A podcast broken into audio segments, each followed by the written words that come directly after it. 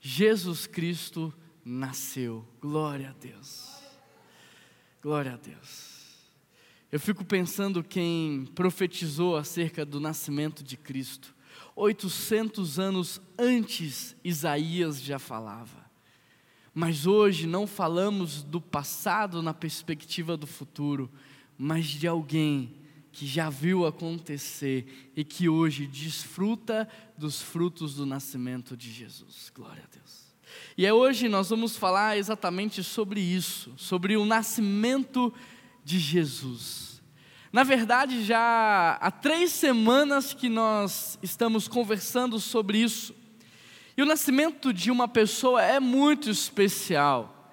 Você se lembra do nascimento de alguém?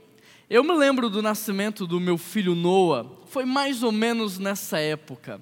Ele nasceu no dia 29 de 12 de 2014. Domingo foi o dia 28. E domingo à noite eu estava pregando por volta de 19, 20 horas ali na cidade de Vinhedo. Eu estava pregando lá na Iba Viva e eu comecei a olhar minha esposa no banco passando mal, sentindo dores e colocando a mão na barriga. E eu falei: Meu Deus, será que o Noah vai nascer agora? Será que o Noah está nascendo? e a barriga daquela muito grande. Eu acho que ela não estava cabendo nesse banco aí de trás, olha. As cenas que eu tenho daquela no final era de andar assim o tempo todo, aquele barrigão e ela lá. E eu tô assim, meu Deus, será que é hoje que o Noah vai nascer? E nós acabamos aquele culto, fomos para casa e ela continuou passando mal. E no meio daquela madrugada nós fomos para o hospital e a médica falou assim: Olha, ele tem que nascer agora volta para casa, busca as coisas, vem para o hospital, que a gente vai fazer o parto do Noah e ele vai nascer aquele dia de manhã cedinho. Então, foi o nascimento do Noah. Me lembro de tirar fotos, mandar para todos os meus amigos. E o Noah nasceu assim, bem parrudo, sabe? Parecia que ele estava malhando dentro da barriga, que ele já nasceu todo estufado, todo malhado, e eu tirando foto e mandando. E eu me lembro da reação das pessoas. E é muito legal tudo isso. Eu me lembro da, dos comentários, às vezes eu olho no, no meu, nas minhas redes sociais e leio lá o que as pessoas estavam falando, isso é muito legal. Agora, eu estou dizendo isso para trazer à sua memória o nascimento de Jesus. Você se lembra do texto do nascimento de Jesus? Você se lembra das reações que as pessoas tiveram quando Jesus Cristo nasceu? O nascimento de uma pessoa é de fato um momento muito especial. E a gente tem conversado sobre isso e hoje eu quero convidar você a abrir a sua Bíblia em Mateus. Mateus capítulo 2. Nós saímos de Lucas e agora nós vamos ver o relato que Mateus faz do nascimento de Jesus. Mateus capítulo 2, verso 1. Mateus está bem no, no, meio aí da sua Bíblia, está bem fácil de você achar. Se você achou, diz. Quem está em casa não precisa falar, é só escrever no chat aí que já é suficiente. Quem não achou, diz: espera aí. Todos acharam? Eu vou projetar o texto aqui na tela também. Mateus 2, verso 1, o texto diz assim: Depois que Jesus nasceu em Grava isso. Depois que Jesus nasceu em Belém da Judéia, nos dias do rei Herodes, magos vieram do Oriente, chegaram a Jerusalém e perguntaram: Onde está o recém-nascido rei dos judeus? Vimos a sua estrela no Oriente e viemos adorá-lo. Feche os seus olhos e vamos orar mais uma vez. Pai, esse texto é muito conhecido por todos nós. Desde o início da nossa conversão, nós temos estudado a respeito do nascimento de Cristo. E por causa disso, Deus, corremos o risco de olhar para esse texto de maneira superficial, de maneira automática e não perceber aquilo que o Senhor Jesus tem para nós. Por isso, Pai, abre os nossos olhos nessa manhã, quebranta os nossos corações, aqueles que estão em casa, Pai, quebranta o coração deles e nos torna, Deus, sensíveis àquilo que o Senhor quer falar à Sua igreja. Em nome de Jesus que nós oramos e toda a igreja diz. Nos dois últimos domingos, nós também falamos do nascimento de Jesus, e se você é uma pessoa observadora e uma pessoa atenta, você percebeu que nós pregamos o mesmo texto nos dois últimos domingos, porém com aprendizados completamente diferentes. O quanto que a palavra do Senhor é viva e eficaz, mais penetrante do que uma espada de dois gumes, e ela sempre tem um ensino para a sua igreja. Na primeira mensagem da série, nós falamos sobre como hoje nós precisamos de um Natal, mas não desse Natal que a gente vê por aí, não desse Natal fake, nós precisamos do verdadeiro Natal, do Natal original, daquele que Jesus planejou para nós. E Natal é o nascimento de Cristo, e ali em Lucas nós aprendemos que o Natal foi uma demonstração de amor. Porque Jesus Cristo, Ele escolheu nascer entre nós. Sabe, se hoje te dessem a oportunidade de escolher um lugar para nascer, talvez você escolheria um outro lugar. Talvez uma outra cidade, um estado diferente, talvez até um outro país. Talvez você pudesse falar: Ah, Jesus, eu gostaria de nascer então na América do Norte, ou num país ali da Europa, num país de primeiro mundo mas Jesus escolheu nascer entre nós. Sabe, o Criador se fez criatura, o Criador de todas as coisas e que habitava no universo e que estava sentado no trono, decidiu viver no meio da sua criação. É um ato de amor, e não esse amor romântico, esse amor vaidoso, não, um amor sacrificial.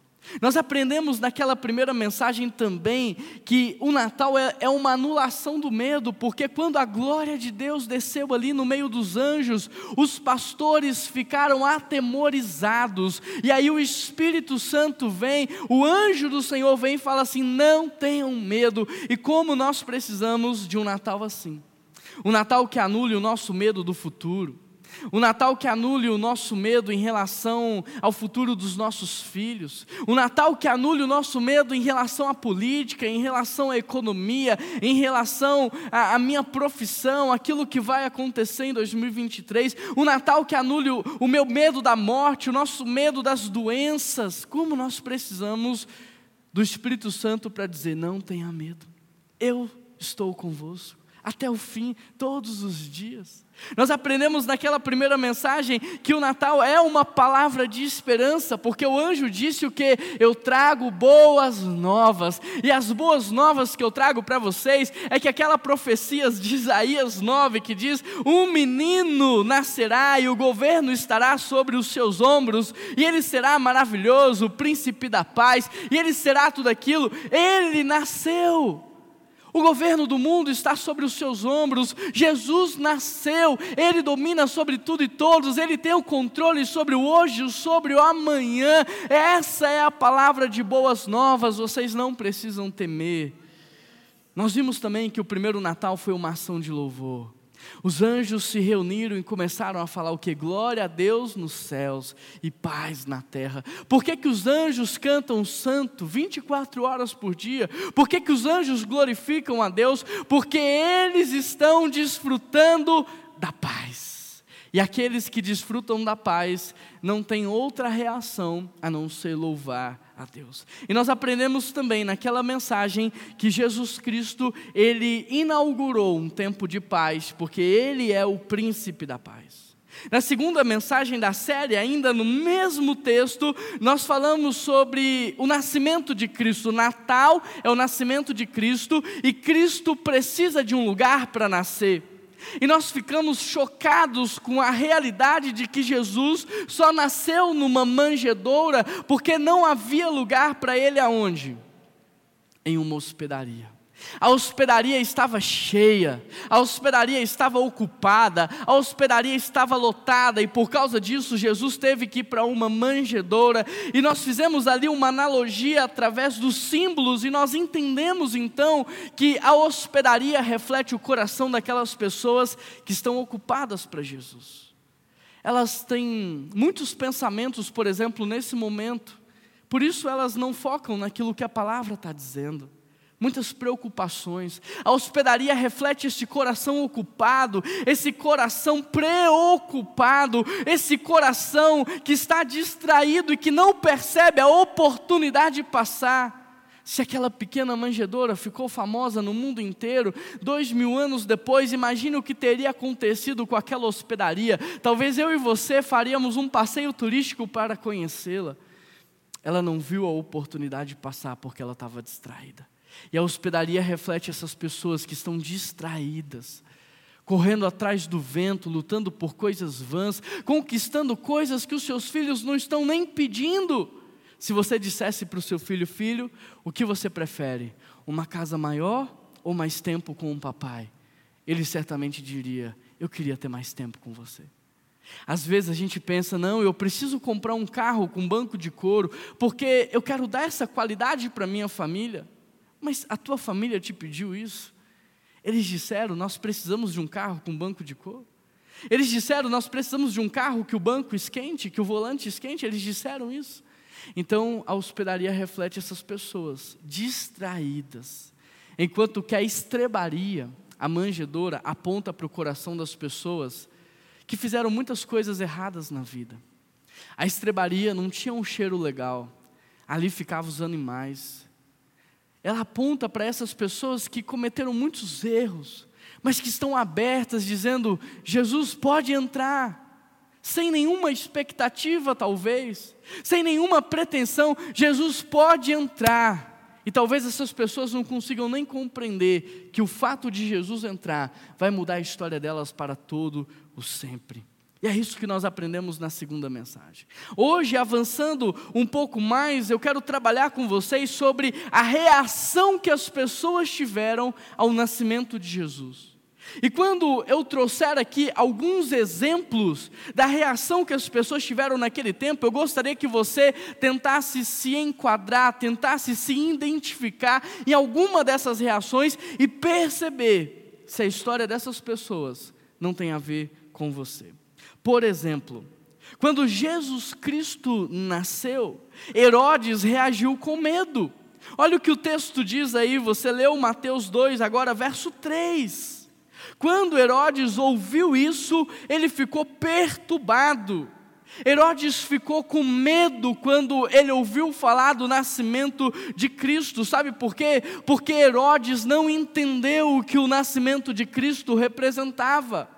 Herodes enxergou Jesus apenas como seu rival, porque as pessoas naquele tempo diziam que Jesus era o rei de Israel e que ele viria para governar. Herodes então olha para o nascimento de Jesus Cristo como uma ameaça ao seu reino, como uma ameaça à sua segurança, como uma ameaça à sua estabilidade. Herodes não entendeu que a verdadeira riqueza da vida não é terrena, é espiritual. Herodes não entendeu que essa vida na terra é passageira e que a verdadeira vida ela nos aguarda. Não, ele confundiu e ele pensou que aquilo que ele tinha era tudo. Ele se apegou àquilo com todas as suas forças.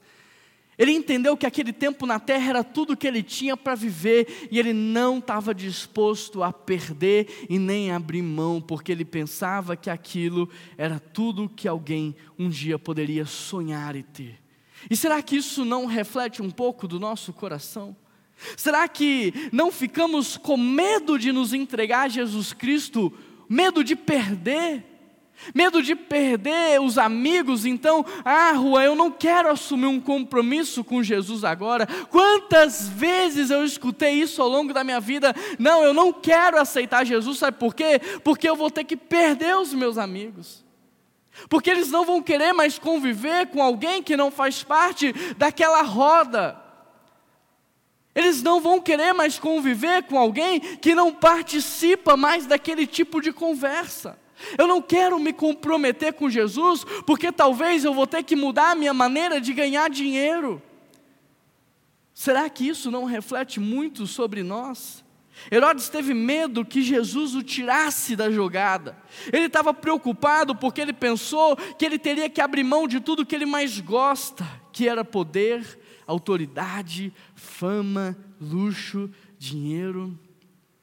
Dois mil anos se passaram e o nosso coração continua do mesmo jeito.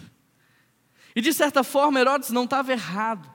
Porque Jesus era o verdadeiro rei, ele estava certo, mas o reino de Jesus não era desse mundo. O reino de Jesus excede a tudo isso, é maior do que tudo isso. De fato, Herodes estava certo, porque Jesus tem todo o poder, mas Jesus nunca usou o seu poder para destruir, para matar ou para acabar. Jesus usou o seu poder para perdoar, para salvar, para restaurar e para dar a vida eterna. Já pensou no que poderia ter acontecido se Herodes tivesse dado uma chance para Jesus? Se ele tivesse mais atento àquilo que estava acontecendo, se ele não tivesse tão guardado, tão protegido, tão armado. E o quanto que isso não aponta para nós? Às vezes nós até estamos na igreja, mas a gente está armado. A gente está cheio de barreiras, cheio de, não, até aqui eu deixo Jesus ir. Até aqui eu deixo Jesus tocar, até aqui eu deixo Jesus fazer, daqui para cá sou eu. É o que eu penso, é o que eu acho e é o que eu gosto.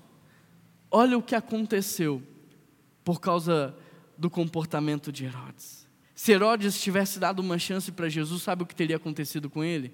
O mesmo que aconteceu com Saulo. Saulo era o cara no império tinha poder, fama, autoridade, era reconhecido, mas quando Jesus aparece para ele, olha o que Saulo diz: tudo que eu considerava importante, eu descobri que não é nada. Querido, quem tem um encontro com Jesus, ele imediatamente descobre o quanto essa vida aqui ela é passageira. E porque ela é passageira, essas pessoas que têm um encontro com Jesus, elas deixam de valorizar os bens materiais em detrimento das pessoas. Não é que elas não podem ter, elas até terão, mas o coração vai estar ajustado e as pessoas sempre vão estar acima das coisas. Percebe? Mas Herodes não entendeu isso.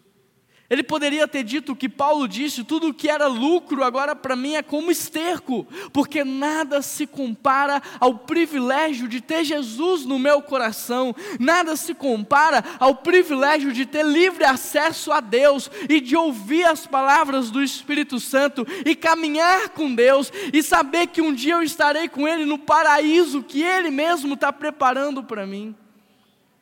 Agora deixa eu te perguntar. O que foi que o nascimento de Jesus gerou na sua vida? Ou o que a pregação do Evangelho nessa manhã está provocando no seu coração? Medo? Será que você está como Herodes armado? Não, eu não vou abrir mão disso.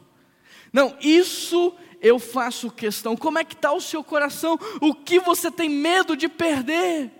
O que você tem medo de deixar para trás? Porque, querido, entenda uma coisa: Jesus não veio para tirar nada de você, ele veio para substituir substituir o prazer que a bebida te dá por algumas horas pela alegria que dura para sempre. Ele veio substituir o, o anestésico que as drogas, sabe, aquela anestesia momentânea, aqueles 30 segundos, pela paz que nunca acaba. Ele veio substituir substituir esse vazio por uma vida de significado, de identidade, de propósito. É isso que Jesus veio fazer. Ele não veio te deixar vazio, ele veio te encher até transbordar. Jesus não quer tirar o seu dinheiro, ele só quer te ensinar como administrar para que você possa receber mais. Jesus, deixa eu te dizer, antes de multiplicar, ele primeiro esvazia. Antes de multiplicar o azeite da viúva, primeiro ele multiplicou o vazio dela, pedindo que ela enchesse a sua casa de vasilhas. Antes de multiplicar os cinco pães e dois peixinhos, primeiro ele multiplicou a fome dos discípulos. Senhor Jesus, nessa manhã, quer te esvaziar para depois te encher. Ele não veio para tirar, ele veio para substituir. Em segundo lugar, quando Jesus Cristo nasceu, se você observar, a cidade, ela reagiu com perturbação. Verso 3, o texto diz assim: Quando Herodes ouviu isso, ficou perturbado, e com ele toda a Jerusalém. Querido, da mesma forma que Herodes teve medo, toda a cidade também.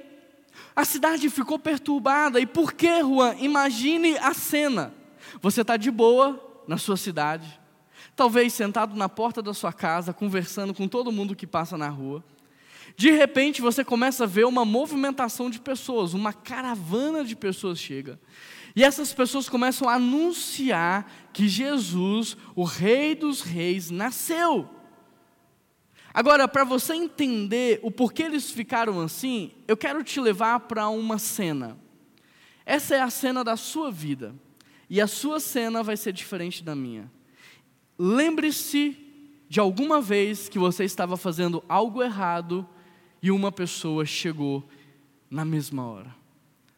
Você consegue se lembrar de uma cena que você estava fazendo algo que não devia fazer e alguém chegou o seu pai, a sua mãe, uma autoridade, uma pessoa chegou naquele exato momento. Me diz, como é que você se sentiu? Como é que você ficou? Extremamente constrangido. O interessante é que a pessoa ela chegou e ela viu. Antes de ver, provavelmente ela ouviu. Ela ouviu algo e decidiu ir atrás. E quando ela entra, ela estava ouvindo, agora ela está vendo. E aí você diz o que para essa pessoa? Não é nada do que você está pensando. Você percebe a nossa insanidade? A pessoa não está pensando, ela constatou, ela ouviu e ela viu, mas o nosso nível de constrangimento é tanto que a gente diz assim: não é nada do que você está pensando. Agora, vamos voltar para essa cena. As pessoas estavam vivendo de qualquer maneira. As pessoas estavam desperdiçando a sua vida, as pessoas estavam investindo a sua vida em coisas que não tinham valor. Aí de repente chega o Criador dos céus e da terra. De repente chega aquele que deu a vida e aquele que falou: administra bem, faça o bem com os anos que eu estou te dando, com os segundos, com a saúde que você tem. Aquelas pessoas ficaram perturbadas, porque no mundo espiritual algo aconteceu. Todas as vezes que eu leio a palavra do Senhor, o meu coração também fica assim. A minha alma também fica perturbada, porque ler a palavra é como me olhar no espelho. E quando eu olho no espelho, eu falo assim: meu Deus, eu poderia fazer mais. Eu poderia pregar mais, eu poderia ter mais amor quando prego, eu poderia me preparar mais, eu poderia ser mais apaixonado pelo Senhor. Quando eu leio a palavra, sabe, o meu coração entra no nível de constrangimento, porque eu começo a pensar, eu poderia abrir mão de mais coisas para ti, eu poderia honrar mais ao Senhor, sabe, nesse Natal, eu pude honrar algumas pessoas, eu pude comprar alguns presentes, eu pude destacar algumas pessoas pessoas na minha vida, mas será que eu destaquei Deus mais do que todas elas? Nesse final de ano eu também pude comprar algumas coisas para mim. E eu fico pensando, será que eu honrei mais a Deus do que aquilo que eu gosto? Será que eu honrei mais a Deus do que eu honro o governo? Porque para o governo eu dou 27% e meio do meu salário todos os meses. Porque para o governo, quando a gente vai calcular, você dá metade de tudo que você ganha em imposto. E eu nunca vi ninguém chorando, reclamando. Simplesmente entrega. Eu vejo pessoas dando presentes umas para as outras e eu também faço isso. Mas quando eu paro para fazer conta, eu percebo que Deus não é aquela primeira pessoa do meu aniversário que eu dou o bolo para Ele. É interessante porque quando você vai no aniversário, e a gente parte o bolo, todo mundo fica na expectativa de ver quem vai ganhar o primeiro bolo, é ou não é? Mas o bolo é tudo igual. Os pedaços são todos iguais. Mas o que é diferente é a mensagem que você comunica para quem você dá o primeiro pedaço. Quando, por exemplo, na sua festa de aniversário você dá o primeiro pedaço para o seu cônjuge, você está dizendo assim: olha, todas essas pessoas que estão aqui na minha festa são especiais, eu convidei elas. Eu amo elas, mas você é mais do que especial. Então, quando eu leio a palavra do Senhor, meu coração se entristece. Porque poucas vezes eu tenho honrado mais a Deus do que a mim mesmo. Poucas vezes eu tenho honrado mais a Deus do que as pessoas que eu amo. A cidade ficou perturbada porque de repente o Senhor Jesus Cristo nasceu. E de uma maneira palpável e visível, ele estaria ali, olhando dentro dos olhos daquelas pessoas. Agora deixa eu te perguntar, como é que você fica ao ouvir uma palavra como essa?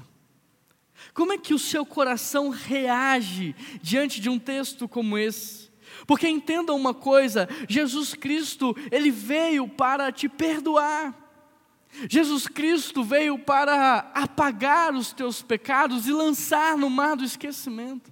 Ele veio para tirar de você toda a culpa, toda a dor, todo o sofrimento. Ele veio para cicatrizar as feridas que estão escancaradas. Jesus Cristo veio para transformar a sua vida. Sabe, eu imagino Deus como Pai chorando ao ver o seu povo sobrevivendo, rastejando e não vivendo o que ele sonhou.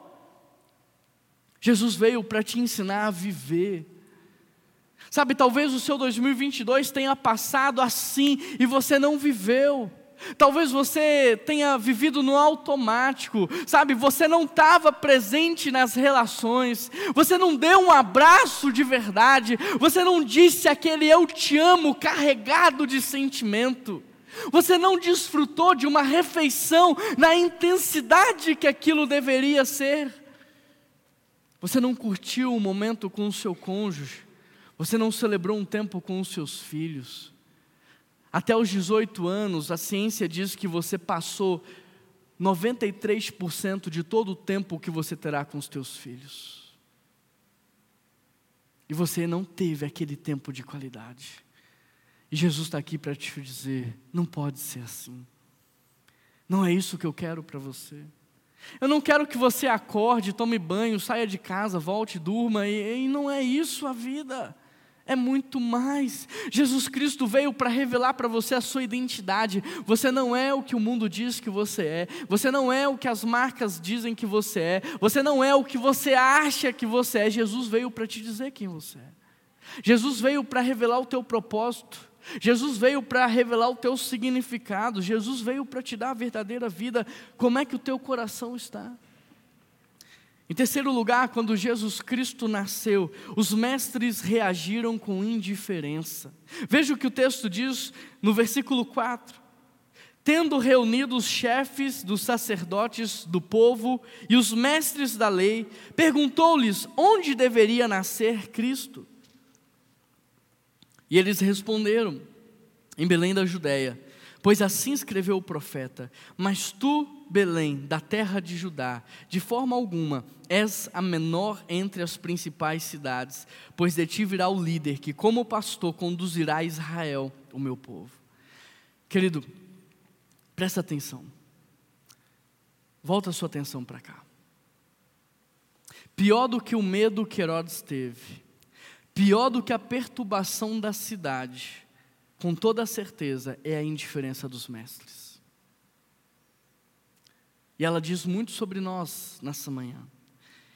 O texto diz que eles sabiam tudo sobre Jesus.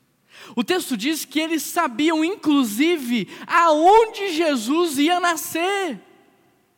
Por que, que esses homens não subiram nos seus camelos e se dirigiram até aquele lugar? Os magos, os reis, os sábios estavam aguardando a estrela, mas os mestres sabiam aonde Jesus ia nascer. Eles sabiam quem era Jesus, eles sabiam tudo sobre Jesus, mas eles agiram com indiferença, porque para eles Jesus era só mais um teórico. Sabe qual é o problema dos mestres? É que eles são teóricos. Eles sabem tudo sobre o amor, mas não sabem amar. Eles sabem tudo sobre o perdão, mas não perdoam ninguém. Eles sabem tudo sobre generosidade, mas são egoístas. Esse é o problema dos mestres. Mas os mestres não são mais aqueles que têm mestrado. Os mestres são todos nós que hoje têm acesso ilimitado à informação. Naquele tempo, para alguém aprender a palavra, tinha que reunir num lugar onde uma pessoa que sabia ler, leria o texto para eles. Passado o tempo, você tinha que pagar uma faculdade de teologia. No meu tempo, era em torno de R$ 1.700 por mês. A informação custava caro, mas hoje você entra na internet, o conhecimento é ilimitado.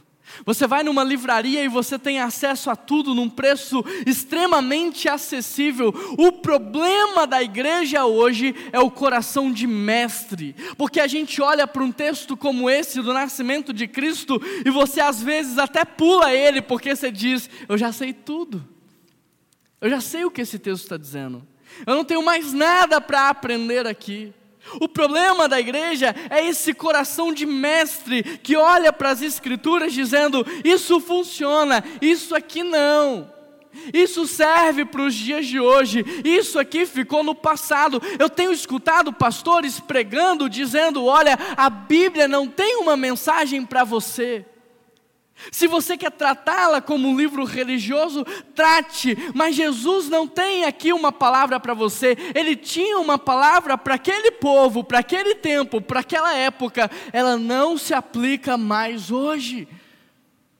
O problema da igreja é essa teologia liberal que aos poucos está matando a nossa fé. Por causa desse tipo de teologia, muitos não oram mais Muitos não jejuam mais, muitos não vivem mais uma vida de santidade. O que aconteceu com esses mestres está acontecendo hoje. Muitos conhecem as Escrituras, mas estão relativizando o seu ensino. Muitos sabem exatamente o que a Bíblia diz sobre o pecado, mas estão se entregando ao pecado. Muitos me perguntam, pastor, você acha que eu posso fazer isso? A Bíblia diz que não. Não, pastor, mas o que, que você diz? Sabe o que essa pessoa está dizendo para mim? A Bíblia não é tão importante assim. Me fala o que você acha. Porque eu estou mais preocupado com o seu julgamento do que com o julgamento de Deus. E aí, como tem muitos pastores que estão liberando tudo, a gente está vendo o que está acontecendo. A igreja está brincando com Deus.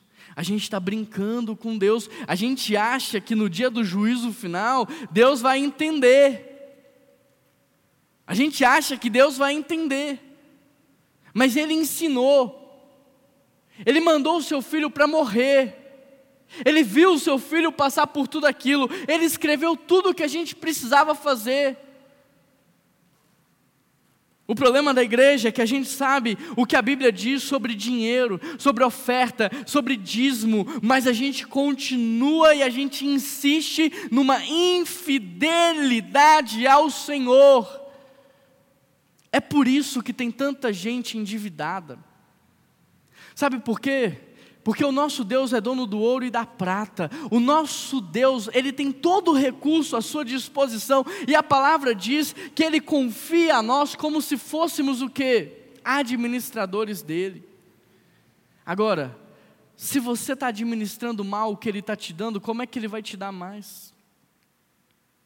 Se o que ele está te dando você não sabe usar, como que ele vai te dar mais? Se o que Ele está te dando você não está fazendo bom uso, como Ele vai te dar mais?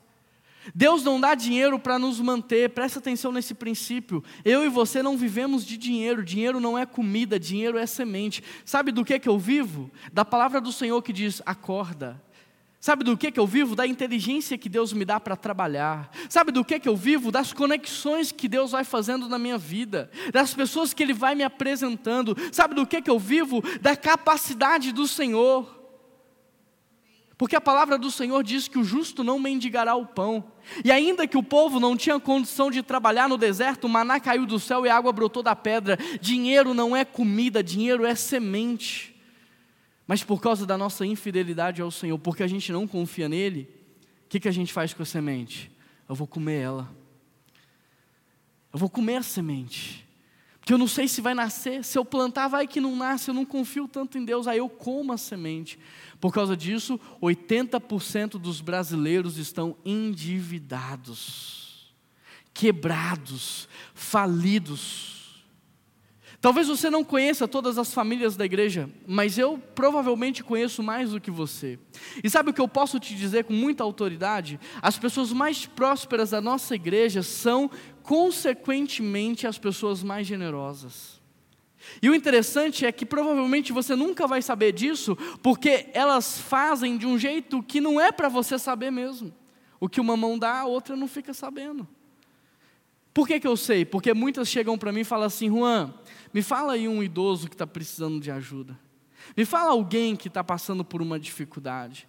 Me fala uma maneira de eu contribuir. Percebe? São pessoas generosas. Então a gente sabe sobre o que a Bíblia diz a respeito do futuro. A gente sabe sobre o que a Bíblia diz sobre o período pós a nossa morte terrena, mas a gente ignora isso e vive aqui como se fosse essa a verdadeira vida. Então eu quero desfrutar, eu quero ter prazer, e a gente não entende que o nosso prazer, o nosso descanso está reservado para nós. Isso não significa que eu não vou descansar e que eu não vou ter prazer, mas eu vou trabalhar para o Senhor. Como? Fazendo discípulos como Ele mandou, evangelizando como Ele mandou. Você tem noção que a única coisa que Deus te pediu para fazer é a única coisa que você não faz?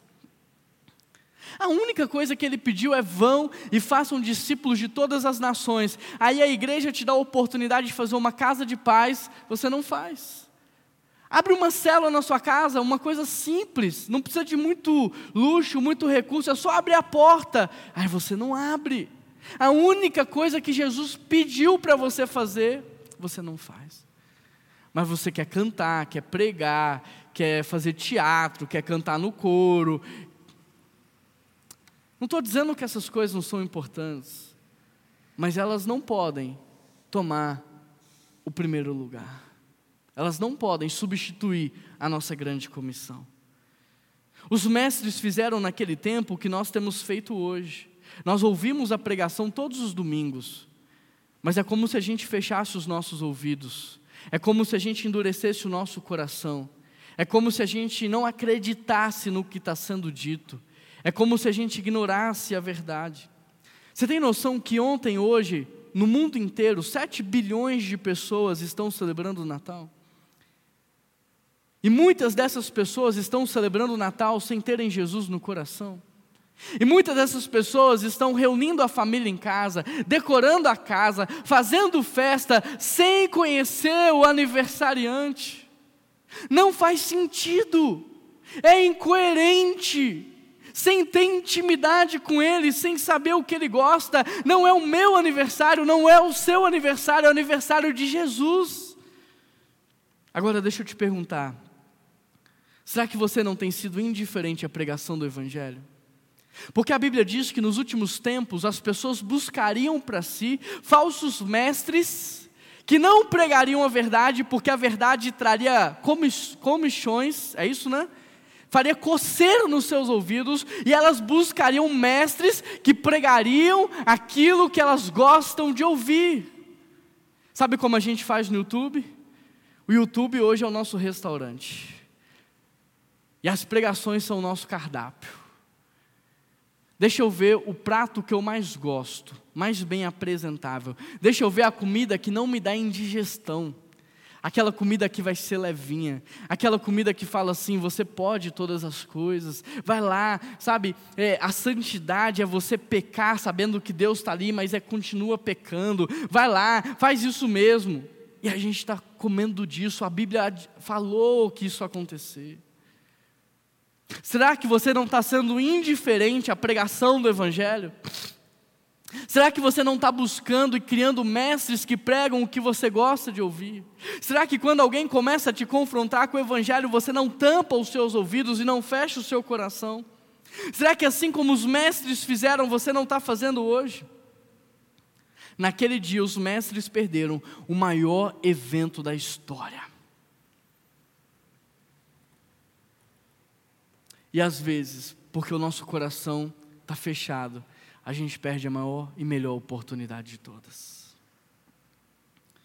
Em quarto lugar, em quarto e último lugar, quando Jesus Cristo nasceu, os sábios reagiram com louvor, ofertas de honra ao Senhor. Olha o que o texto diz no verso 10. Quando tornaram a ver a estrela, o que aconteceu, igreja? Quando tornaram a ver a estrela, o que aconteceu? Como é que está o seu coração? Se o seu coração não está cheio de júbilo ao Senhor, é porque você não está vendo a estrela.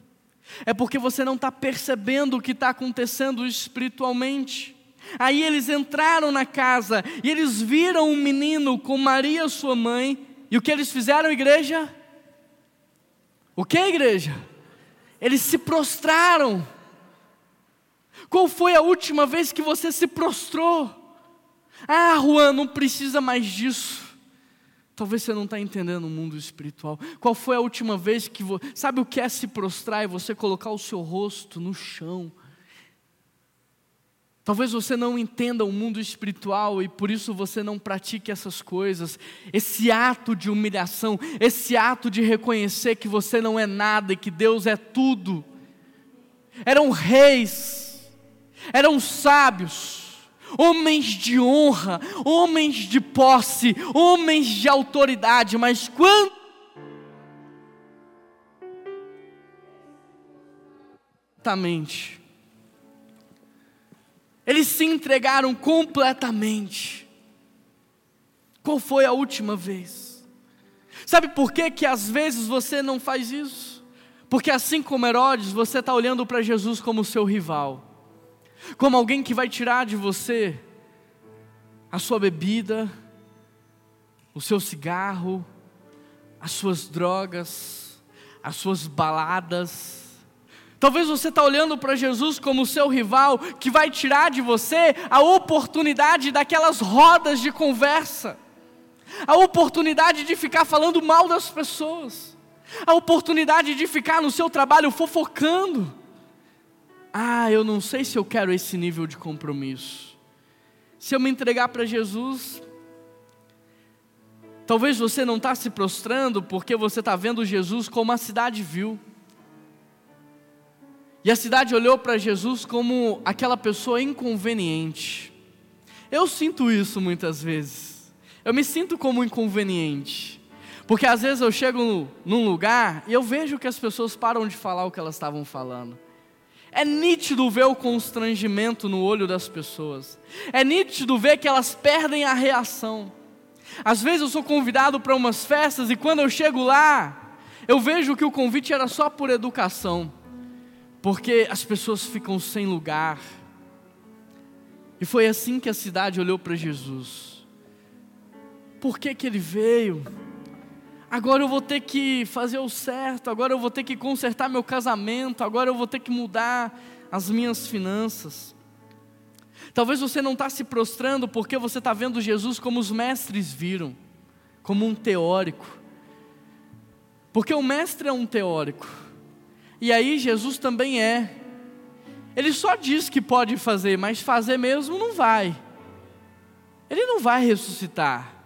Ele não tem esse poder todo para me salvar.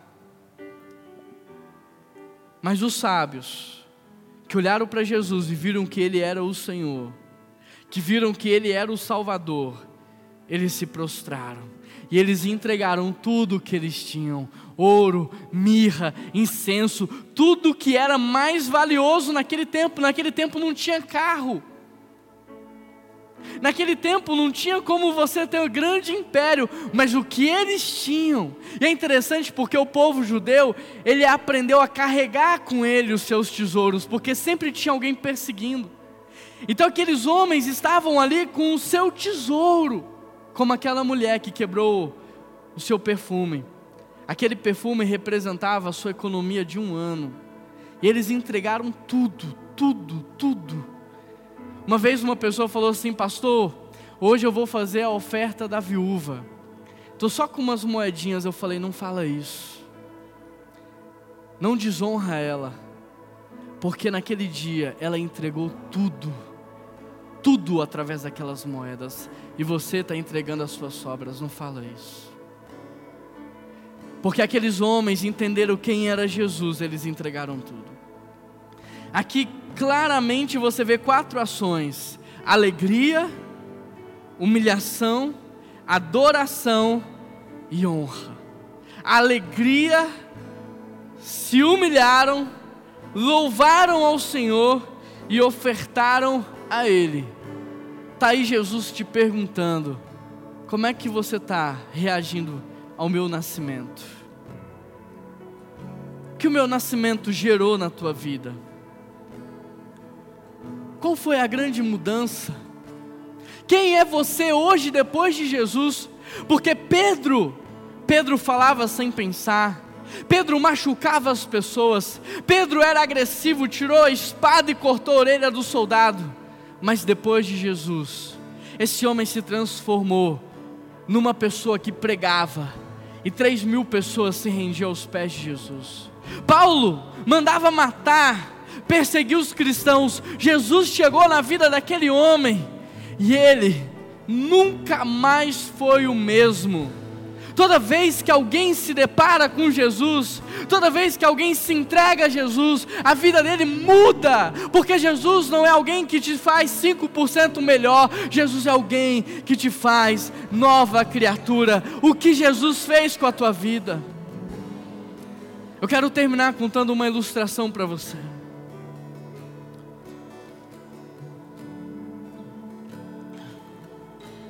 Conta a história que tinha um casal num restaurante chique.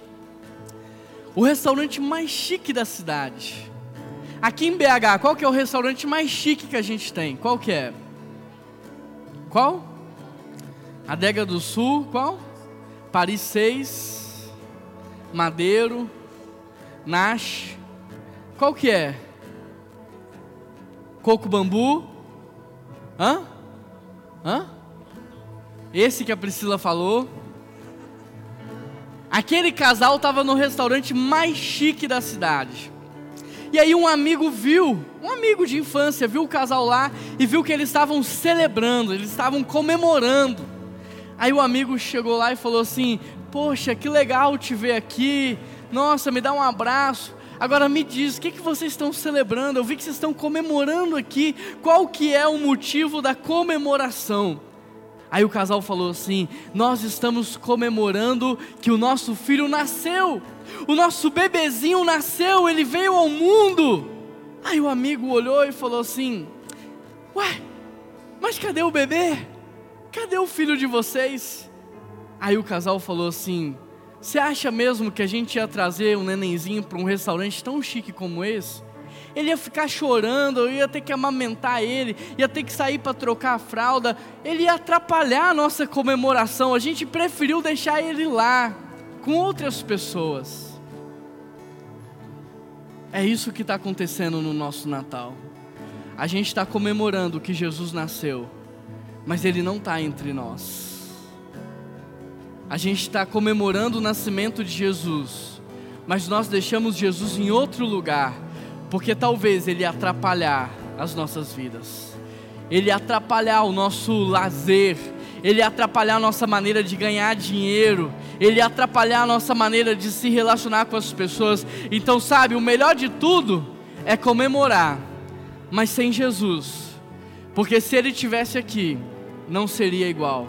Mas deixa eu te dizer uma coisa: aquilo que aos teus olhos é atrapalhar, um dia você vai entender quer transformar a sua vida para melhor. Você acha que está vivendo, mas talvez você está sobrevivendo.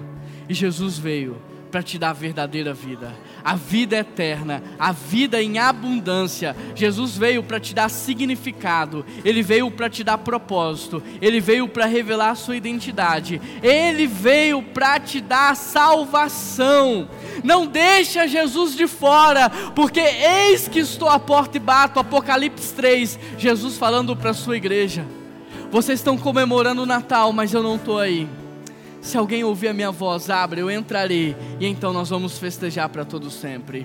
Queridos, Natal, Natal é a festa do nascimento de Cristo que dura para todo sempre.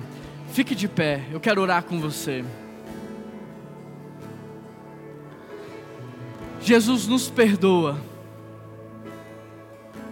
Pai, nos perdoa pelo que a gente tem feito. Nos perdoa porque no Natal a gente está deixando Jesus do lado de fora. nós compramos presentes e presentes caros para honrar as pessoas que nós amamos, mas a gente não oferta no mesmo nível para o Senhor. No Natal a gente faz verdadeiros banquetes, a gente se veste com a melhor roupa, mas quando é para vir para a igreja, a gente se veste de qualquer maneira. Quando é para fazer o devocional, a gente nem prepara o ambiente. Nos perdoa, Deus, porque hoje é o dia do Natal e muitas pessoas estão usando esse dia para dormir até mais tarde, para comer até se empantufar, para gastar, mas não para reconhecer o seu valor, não para te louvar, Obrigado, Jesus, por aqueles que aqui estão, por aqueles que estão participando do online, por aqueles que virão mais tarde, porque essas pessoas entenderam o que é o Natal e que não tem como passar o Natal senão rendido aos teus pés prostrados diante do Senhor, louvando por aquilo que o Senhor é, adorando por aquilo que o Senhor faz, agradecendo através das nossas ofertas, não por aquilo que o Senhor fará, mas por aquilo que o Senhor já fez. Nos perdoa, Jesus. Nos perdoa porque nós priorizamos tantas pessoas no teu lugar. Nós priorizamos o trabalho, o dinheiro, a carreira nos perdoa, Jesus, porque o Senhor nos ensinou que deveríamos buscar em primeiro lugar o Teu reino. Sabe, eu vejo tantas pessoas nesse Natal buscando um lugar para trabalhar, e por causa do trabalho elas negociam a família, mas por causa da igreja não.